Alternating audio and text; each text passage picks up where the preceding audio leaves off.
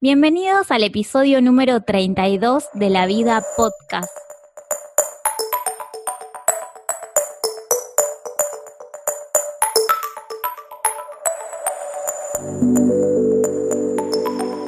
Hoy estamos con un invitado muy especial. Vamos a hablar de tarot y amor libre, que es un tema que nos interesa mucho. Y estoy con mi amigo Sherko. Bienvenido, ¿cómo estás? Hola Natalia, mucho gusto, mucha, Muchos saludos a toda la gente que nos escucha. Me llamo Yerko, soy de Chile, actual practicante del tarot. Y nada, conocí a la Natalia por las redes, conocí su trabajo y creo que me pareció muy interesante la oportunidad de poder compartir una charla sobre un conjunto de términos que quizás se parecen más de lo que uno pensaría, que es el tarot y el amor libre. Totalmente, sí, aparte nosotros nos conocimos por Instagram, que fue muy loco porque nos conocimos por Instagram como medio de casualidad, pero empezamos a hablar y como que la energía fluyó todo el tiempo y siempre teníamos como cosas para decirnos y aportarnos y aparte que mm, yo sentí como una conexión re linda en el sentido de que a veces es difícil encontrar gente que piensa igual que uno, más que nada en estos temas esotéricos. Y aparte los dos somos como artistas y como que pudimos dialogar súper bien y aportarnos cosas recopadas y por eso es que, que hoy estamos grabando este episodio del podcast. Sí, totalmente, compartimos ese lado artista. Sí, Entonces, totalmente. No sé, ¿qué te parece si tú me das tu primera impresión sobre cuál crees que es la relación que existe o cómo podemos tratar nosotros como tarotistas, ejemplificar esa realidad en las lecturas de tarot, incorporarla. Sí. a mí lo que me pasó, yo soy de consumir mucho, me gusta mirar muchos interactivos de tarot en YouTube.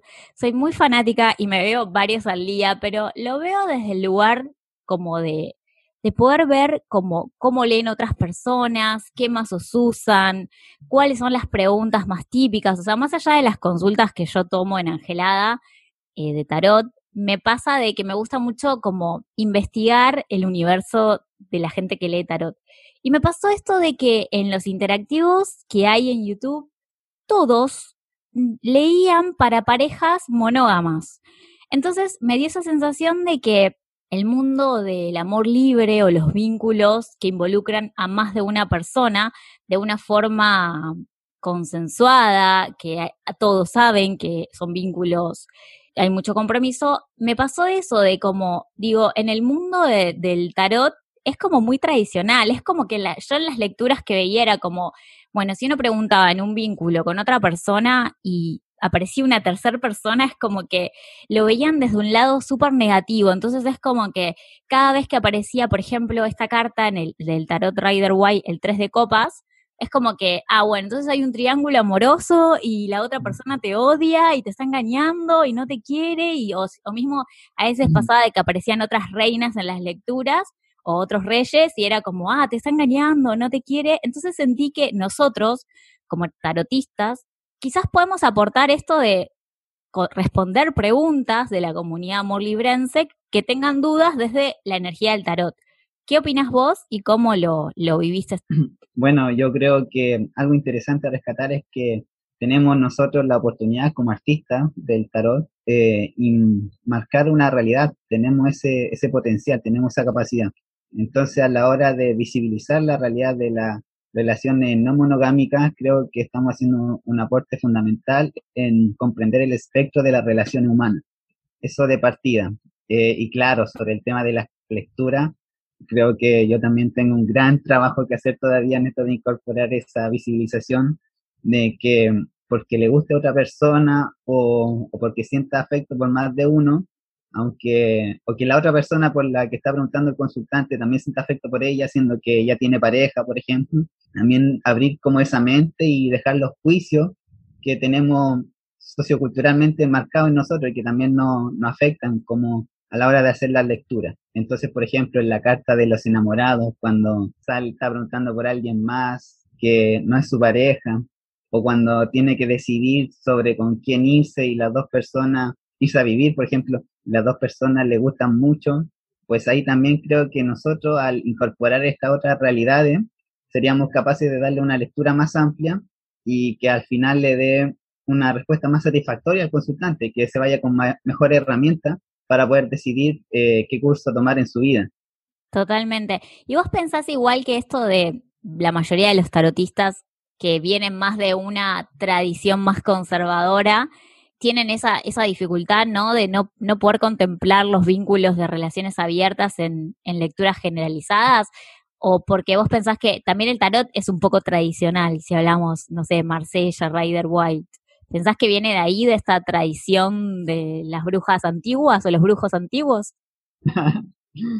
bueno, sí, o sea, totalmente creo que hay un elemento de tradición que, que afecta hasta lo, quienes estamos aprendiendo hoy en día. Por eso creo que es importante saber eh, conectar con quienes van a ser tus maestros, quienes van a ser aquellos maestros y maestras que, que te van a ayudar a dar los primeros pasos. por, Suerte, por suerte, quien me está ayudando ahora a aprender a, dar la lectura, también conoce sobre el amor libre, entonces también me ayuda a incorporar como esa otra visión en la tirada. Entonces, al interpretar una, tenemos ese otro elemento y le incorpora ese conocimiento que ha adquirido a través de las lecturas teóricas. Sí, aparte Chile tiene como un, un montón de personalidades súper eh, importantes a la hora del tarot. Bueno, está Jodorowsky, que es un gran estudioso del tarot, más que nada de Marsella. Bueno, esta, esta chica chilena que no recuerdo el nombre, pero yo la sigo en, en YouTube, que es Quiero aprender tarot, yo la amo con sus lecturas, las cartas consejo, la amo, la amo, la amo. Bueno, sí, ella, la de Quiero aprender tarot, es es increíble su lectura de la semana, eh, otra lectura totalmente distinta a la que le, haría un consultante. Entonces, otro paradigma la que ella toma. Y creo que eso relacionándolo con, con lo que estaba, estabas hablando al principio sobre los interactivos, creo, em, obviamente uno ahí puede ponerle de su cosecha. Está en todo el potencial para hacer interactivos que abarquen múltiples afectos, múltiples formas de representarlo, porque también tenemos que recordar que algunas cartas hablan sobre sexualidad, pero hay gente asexual que igual puede ser consultante y para ella tendrá otra connotación, otro significado.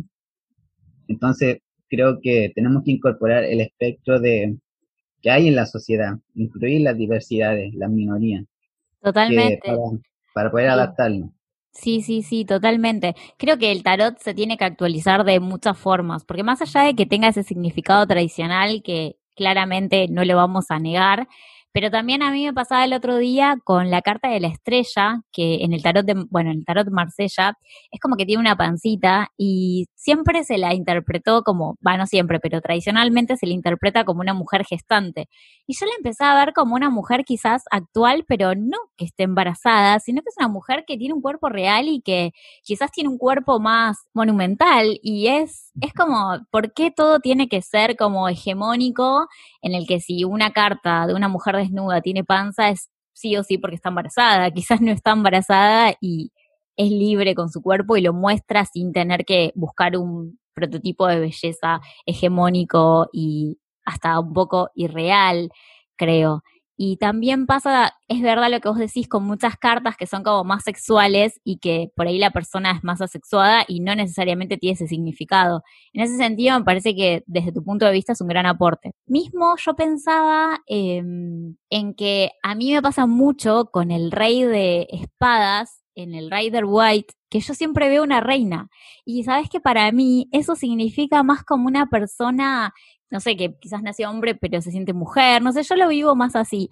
Y fue como que ese significado no está en ningún libro, es más lo que a mí me, me despierta la carta.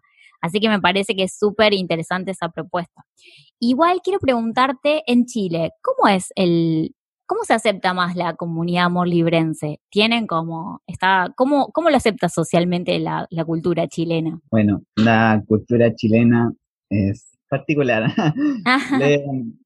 se asocia el término, se conoce, mucho de, eh, muchas personas de varias generaciones, ya te hablo desde 60 años hacia abajo, han escuchado hablar sobre esa palabra, pero lo que ellos lo asocian a su canon de, del amor romántico, lo asocian con el engaño. Entonces, para ellos, hablar de poliamor, por ejemplo, o amor libre, es como ser una persona muy picaflor, como que estás con una persona por acá, pero sin comprometerte, y estás con otra a su vez, por otro lado, pero sin comprometerte con ninguno. El, un, un, elemento clave en, este, en esta concepción que se genera es que no hay consenso informado a cada una de las partes. Entonces, ese es, lo, es el fenómeno con que lo asocian, el poliamor. Generalmente, generalmente, ese es como el que abunda.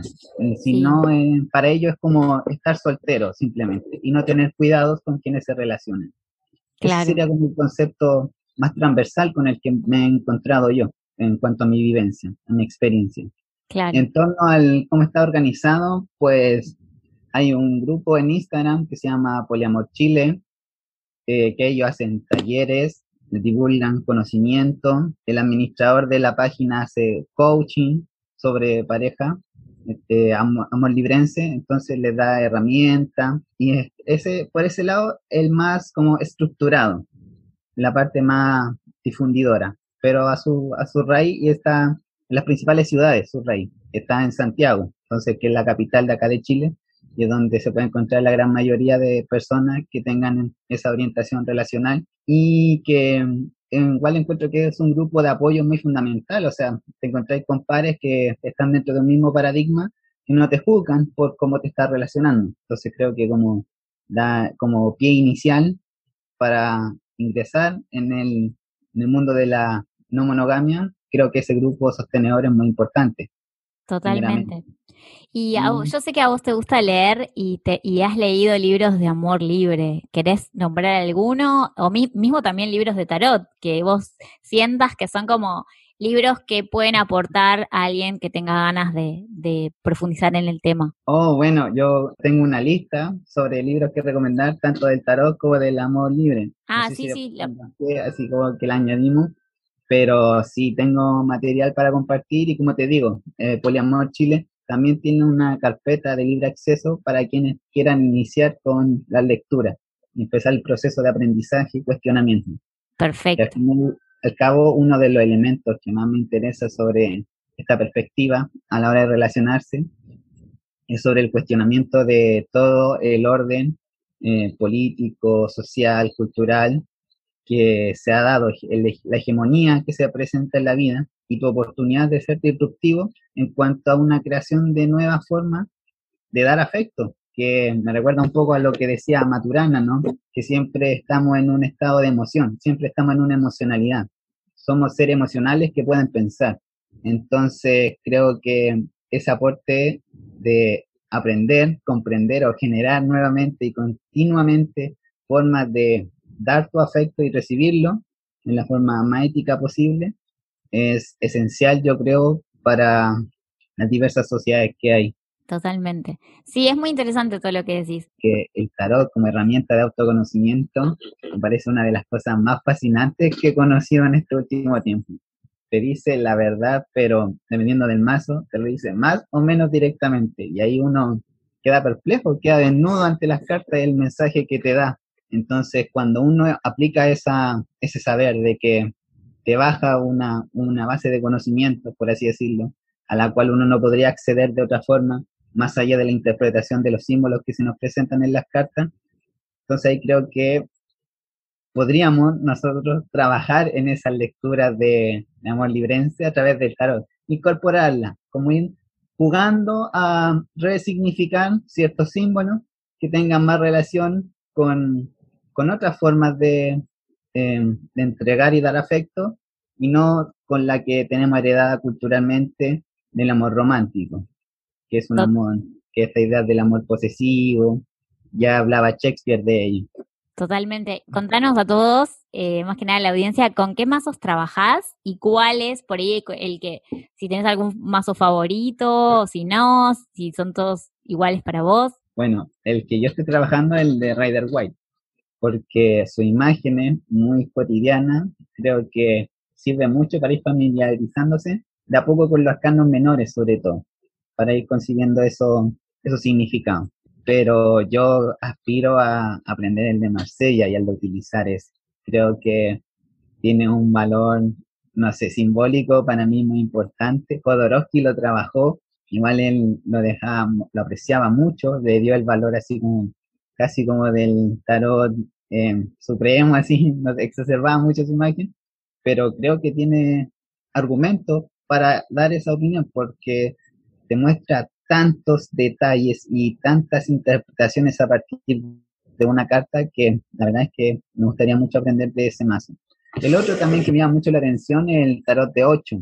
Me parece como un tarot un poco más oriental y creo que sería, no sé, curioso o, o por lo menos interesante el incorporar un poco esa perspectiva oriental sobre el tarot.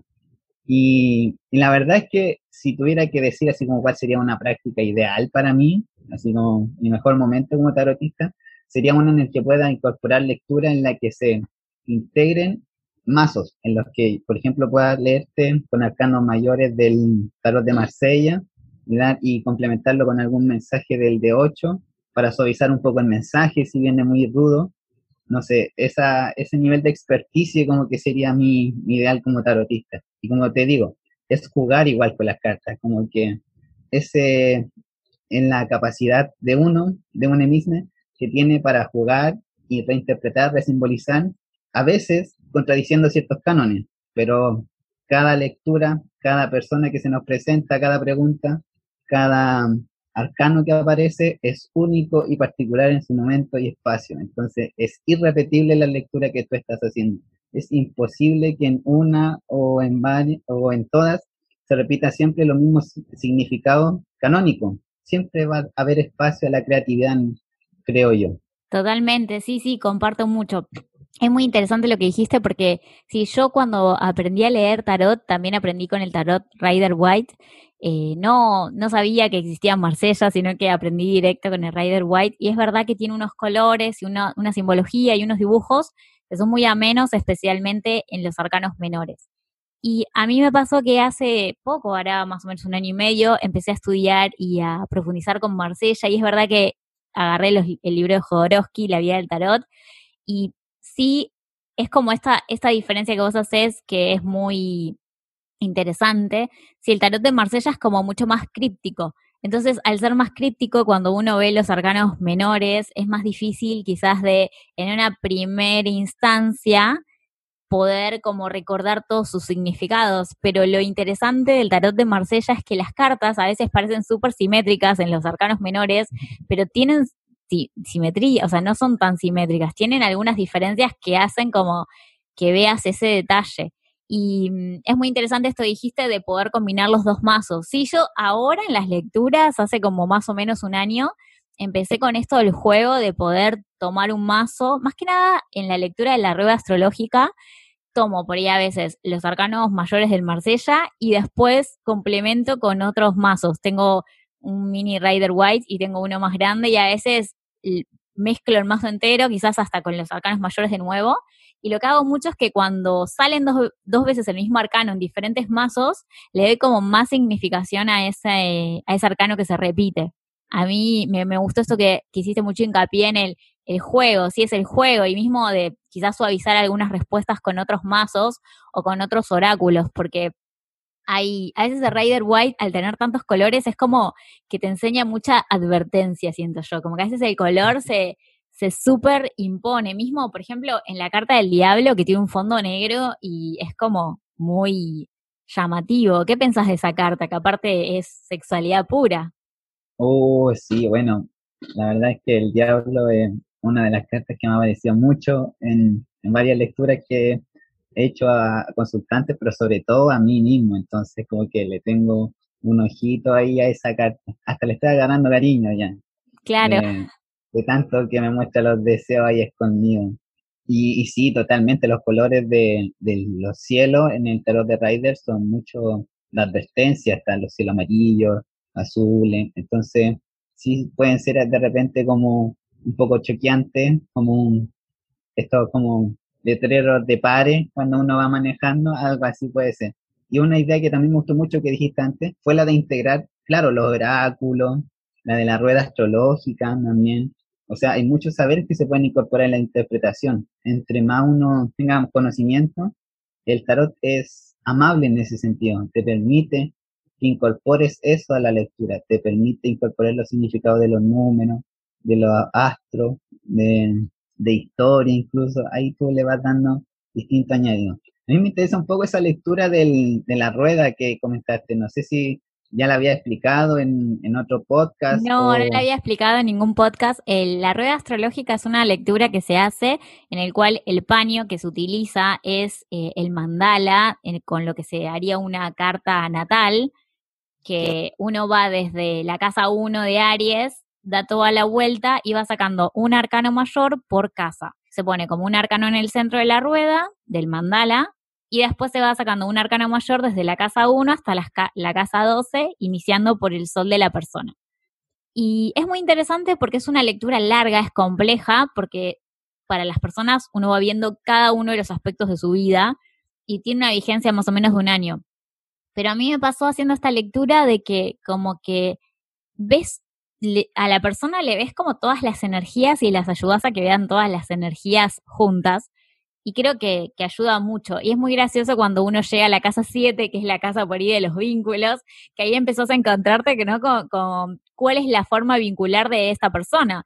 Hasta ahora, a, mí me pasaba de que yo, por ejemplo, me voy un poco de tema, pero quería grabar interactivos respondiendo preguntas de la comunidad Amor Librense y quería que recibir preguntas concretas de alguien que tenga como una consulta genuina, no, no inventar yo la pregunta, porque siempre para como creas interactivo, digo, tiene que haber un público realmente que necesitas esa consulta. Y me pasó de no, no recibir ninguna pregunta. A veces digo, ¿será por miedo? A veces, ¿No te pasa que a veces la gente siente miedo al tarot? Como que mm, siente miedo a eh, abrir este universo artístico tan mágico que vos, vos mencionaste en un momento, que el tarot también es un arte. Sí, totalmente. Creo que el miedo a lo desconocido nunca se va a ir y el tarot es, de, es parte de las artes ocultas, es parte del, de esa magia negra que como está en el imaginario. Entonces, sí puede generar cierto rechazo el querer, el querer acceder a este, a este tipo de conocimiento. Otro también puede ser que de repente uno no quiera ver la verdad y, que te lo digan así de frente. Es muy difícil. También hay que tener coraje, creo yo, para leerla y para recibir el mensaje. Totalmente. Lo que dijiste es clave.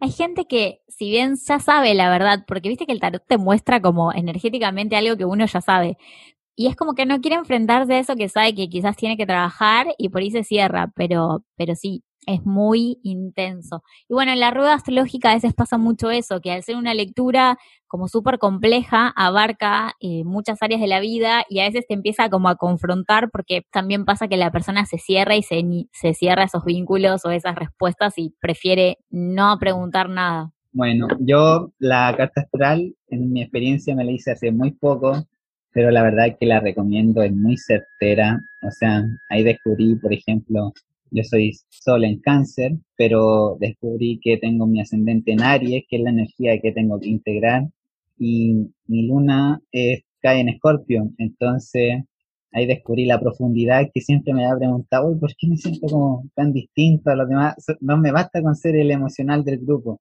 sino que también con el profundo y el interesado en, lo oculto. Y, y, es muy gracioso porque esa, esa ese conocimiento me permitió también como identificar que el tarot era lo mío, como que quería hacerlo, me ayudó a tomar esa decisión. Entonces, como te digo, el autoconocimiento va muy de la mano con el tarot, te da esa, esa experiencia. Y retomando un poco, yo quería destacar el trabajo que hacen ustedes en Angelada y Tarot, mezclar el, el teatro con el tarot, o sea, oh, wow, qué maravilla, qué maravilla. O sea, fue una iniciativa increíble. Yo la vi y dije, Wow, son increíbles estas chiquillas. Gracias, sí, eh, fue algo que surgió medio de casualidad porque con Euge somos actrices y nos conocimos en Andamio estudiando la carrera de actuación y pasó de que yo le regalé para un cumpleaños un mazo, el mazo de Marsella le regalé. Y nada, ella se enamoró profundamente del tarot, pero igual Euge después revisando su vida hacia atrás se dio cuenta de que ya de chiquita estaba atravesada por el tarot. Y como nos parecía que había puntos en común entre ambas disciplinas y son disciplinas completamente separadas, nos pareció que estaba bueno cruzar estas, estas artes y poder trabajarlas. De hecho, vos que mencionaste el tema de los mazos de tarot, nosotras estamos desarrollando un curso para poder aprender a leer eh, Rider y Marsella al mismo tiempo. Teniendo en cuenta, o sea, estamos trabajando mucho en profundizar esos conocimientos porque son dos mazos que se leen completamente distintos en sus técnicas, pero estamos como creando un curso para que la gente que por ahí no sabe ninguno de los dos mazos y tiene curiosidad pueda venir con nosotras y aprender. Estamos trabajando olímpicamente en eso. Pero gracias, gracias. Y bueno, nada, también, ya que estamos, los invito al taller de teatro y tarot, que ahora vamos a sacar una segunda edición, donde a través de juegos teatrales vinculamos estas artes para que, para que se diviertan. Y tengo dos preguntas más yendo al tema del episodio. Y una sería, por ejemplo, ¿qué preguntas tenés o imaginás que la comunidad de Amor Libre le haría al tarot y segundo, ¿cuáles son las cartas que vos sentís, quizás si tenés alguna carta que, que más allá de la del diablo, que quieras resignificar su, su significado? Vamos primero como con qué preguntas imaginás que, que se podrían hacer al tarot desde un lado amor librense. bueno, desde un lado amor librense creo que una pregunta podría ser, por ejemplo, un consejo sobre la pareja. Y, aparece representado en un rey, por ejemplo, eh, el otro joven, que también es parte de la película, de la red afectiva. Entonces, entender que, que ese otro personaje interfiere de cierta forma en la forma en la que se está relacionando con la otra persona, también es importante porque no estamos, no la estamos traduciendo como otro aspecto de la persona a la que se ha consultado, sino que es directamente otra persona en la lectura. Y eso nos ayuda a tener un poco más clara la, la película, la lectura, para poder hacer el, poder dar el consejo más efectivamente. No creo que se pregunte así como, ¿me es infiel o no? Yo creo que esa pregunta no va. No va, totalmente, sí, sí, totalmente. Y por ejemplo, yo a veces me imagino de que quizás cuando aparecen más personas en la lectura, como si uno quiere ver como más del tarot de forma evolutiva, no preguntaría como, bueno, ¿cómo podemos quizás mejorar nuestro vínculo entre estos participantes o quizás a mí me gusta a veces preguntar mucho qué siente cada una de las partes, pero no como un espionaje de tarot, sino como un tema de entender qué siente el otro y cómo el tarot nos puede dar un consejo para mejorar ese vínculo. Yo a veces imagino que, que una pregunta amor librense sería como cómo está energéticamente nuestra situación y cómo podemos acercarnos más o cómo podemos eh, mejorar la comunicación entre nosotros o qué, qué elemento le está como faltando a nuestro vínculo para mejorar cierto aspecto. Por eso es que no quise apresurarme a sacar un interactivo sin tener como una pregunta concreta, porque si en los interactivos tradicionales hablan mucho de esto, me engaña, no me engaña, o mismo a mí me pasaba de hacer preguntas en esos interactivos, porque yo amo, los amo, y me pasaba de que a veces cuando aparecía una otra reina, y yo estaba por ahí vinculada con, una persona que, que a su vez yo sabía que tenía otro vínculo más, como que aparecía esta reina y como si, y la, la, que leía el tarot decía como, ella te odia. Y yo decía, pero ¿por qué me odia si ella sabe que yo existo? Entonces es como que ahí me pareció como muy gracioso, tipo, es como que siempre la tercera persona que aparecía eh, tenía como un sentimiento de odio y querer asesinar. Y yo digo, pero no, porque esto ya no, no va en este mundo. Eh, ahí rescatando un elemento importante, también podría ir sentada como preguntas relacionadas a la gestión emocional, por ejemplo. Así como mi, uno de mis vínculos no me está expresando su malestar. Entonces ahí también podría ser una pregunta interesante sobre ver en qué sentido los celos, por ejemplo, pueden estar afectando a la película. Porque creo que una mirada que hay que incorporar en, la, en las tiradas, amor librense, el sentido de comunidad, entender que, que el núcleo, que el consultante va a tener diversas raíces, diversas vértices donde se va a dirigir su afecto. Entonces, comprenderlo así, sus preguntas sobre, sobre una persona en particular, va a ser siempre entendiendo a quienes le rodean directamente. Me encanta esa interpretación. Y yendo a las cartas más, vamos a hablar más que nada de arcanos mayores, creo que es como los más tradicionales. Vos en un momento nombraste la carta de los enamorados, que eh, por lo general, viste, se interpreta, bueno, depende del tarot, pero en el Marsella es como que se interpreta como el hombre mirando entre su primer amor, que es su madre, esa es una de las interpretaciones, y el futuro, que es su amada. En el Rider White hay como una imagen de Adán y Eva y la tentación y siempre, por lo menos cuando yo aprendí a leer Rider White, me lo explicaban como esa decisión entre dos caminos, o mismo decían como, bueno, tenés en una lectura de amor es como tenés dos personas, es, vos como, ¿qué sentís sobre esa carta o sobre otro arcano que quieras como mencionar y resignificar? Sí, ese, ese arcano yo creo que sería muy importante resignificarlo porque trae consigo todo, como decíamos, del, tradicionalismo, eh, trae consigo toda esta perspectiva del amor romántico, entonces creo que hay, es una de las importantes de resignificar en la lectura como librense. Y claro, yo eh, aquí se resignifica, eh, por lo que he aprendido hasta el momento, como una elección también, muy importante, una elección de hacia qué te gusta o lo que te apasiona. Entonces, si lo tiramos como una persona que está confundida entre sus sentipensares con dos personas, la, la perspectiva tradicional sería elige esta o esta. Yo creo que ahí nosotros podríamos decirle la herramienta de ver ya tu vínculo que está a la izquierda, cómo va su perspectiva contigo y cómo va con el de la derecha. Los vamos integrando a la lectura. También lo, traemos a colación aquí a esas personas, qué es lo que sienten ellas contigo y importante que, haya y cómo están entre ellas la comunicación, si se conocen, si saben que hay consentimientos eh, de que la otra está saliendo con la misma persona también es importante preguntar esas cosas. Sí. Y una, un arcano que podríamos resignificar, yo creo que el del diablo, como estábamos comentando. El diablo, sí, porque de hecho tiene también tres personajes la carta del diablo. Sí, es como el, el ascenso también, hablando de justamente lo enamorado. Creo que esa, esa resignificarla, yo estoy en el trabajo de interpretarla a ciertas personas que son parte de mi círculo cercano, que son asexuales, que no sienten deseos sexuales.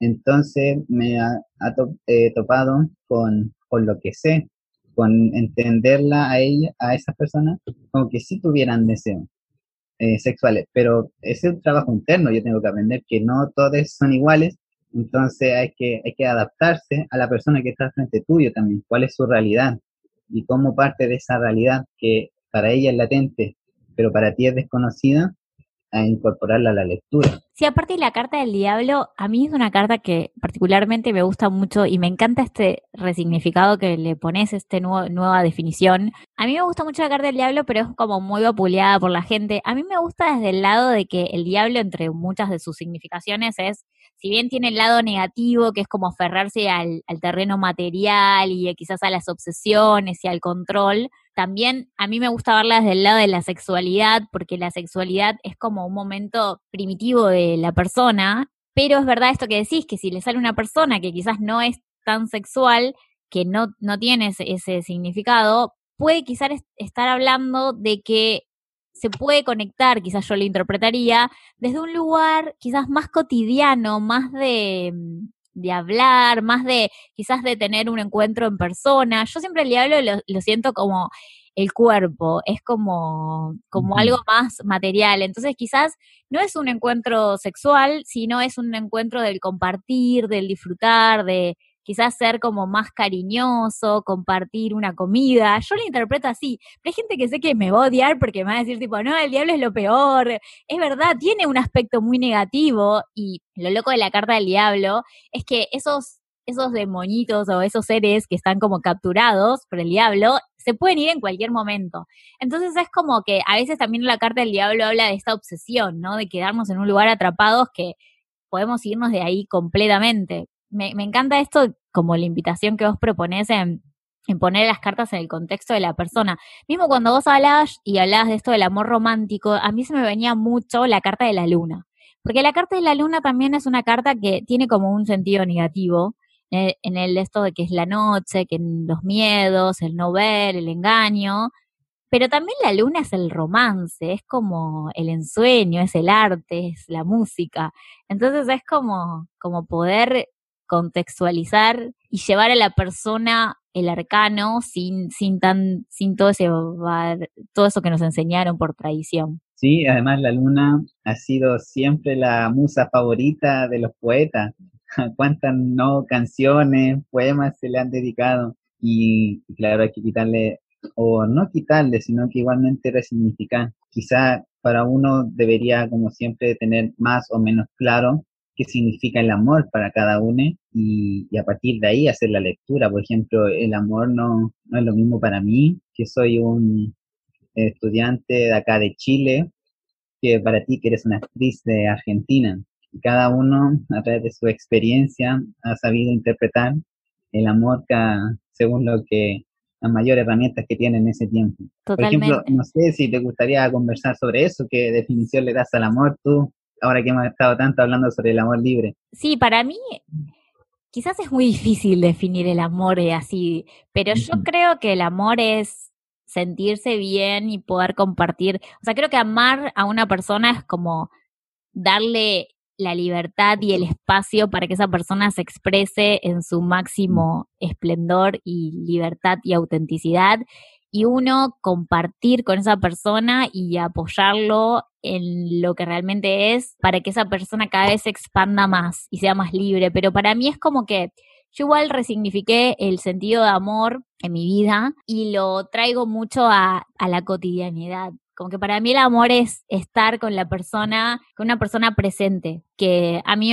bueno, a mí me pasó por mi historia con mi papá, que mi papá como que muchos años se fue a vivir a otro país. Entonces es como que yo entendía de cierta forma extraña el amor como esta libertad de que te vas y bueno, no te veo en 10 años, pero igual te amo.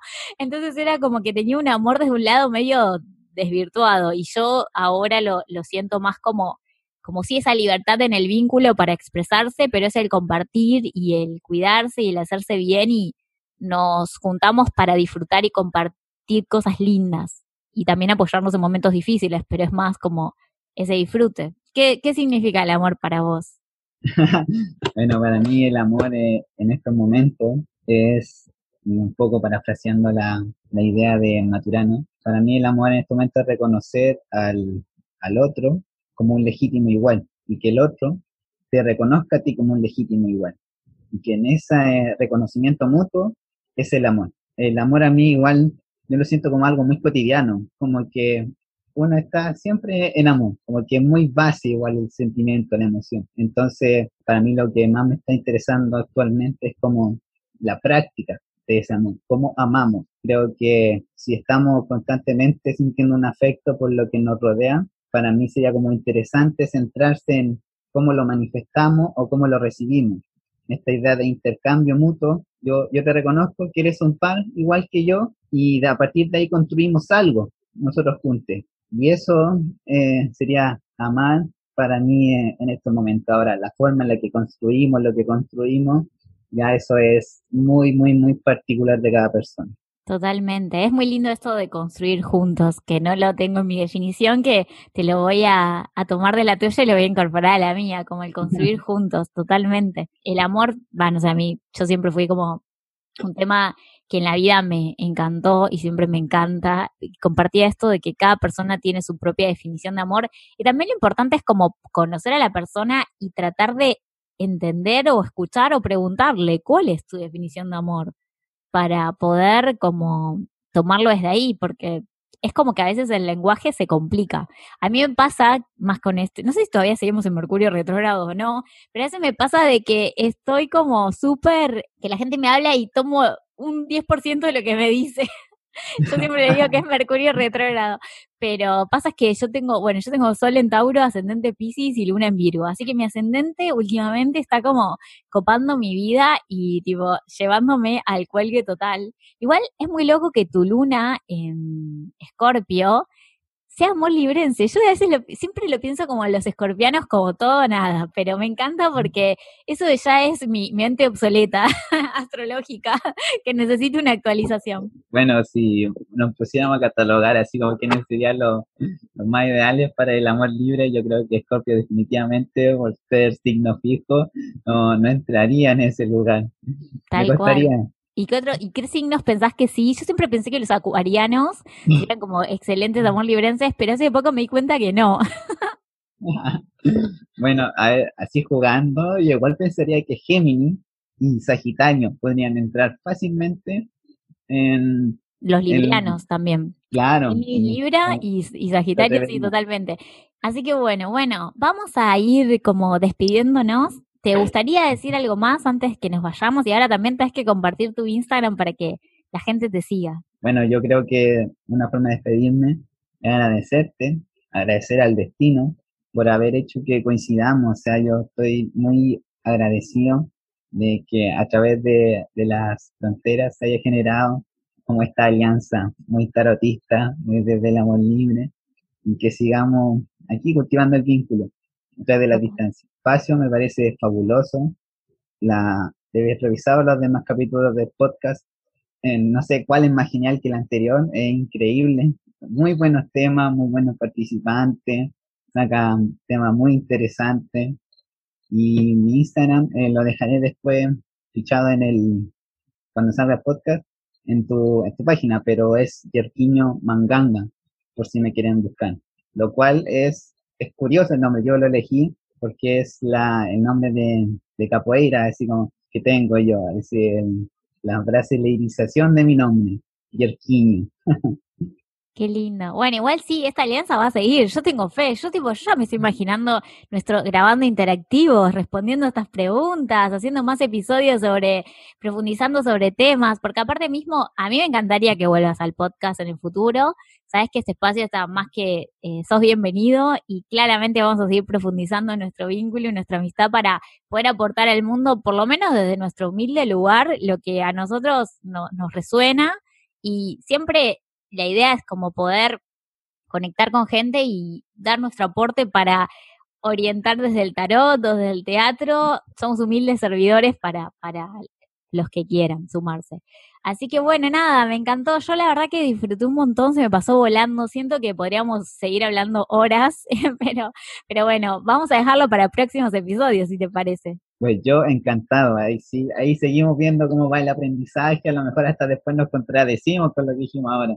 Total, sí, es que de la vida tiene muchas esas idas y vueltas, completamente, y hay que como aceptarlas. Así que bueno, bueno, nos vamos a despedir entonces. Eh, te agradezco mucho por darme tu tiempo, tu atención y todo tu conocimiento y gracias por, por esto. Y bueno, nos despedimos hasta la próxima semana. Si quieren dejarnos algún comentario, lo pueden hacer en el Instagram, en mi Instagram que es arroba natbonomo y nos vemos la próxima semana. thank you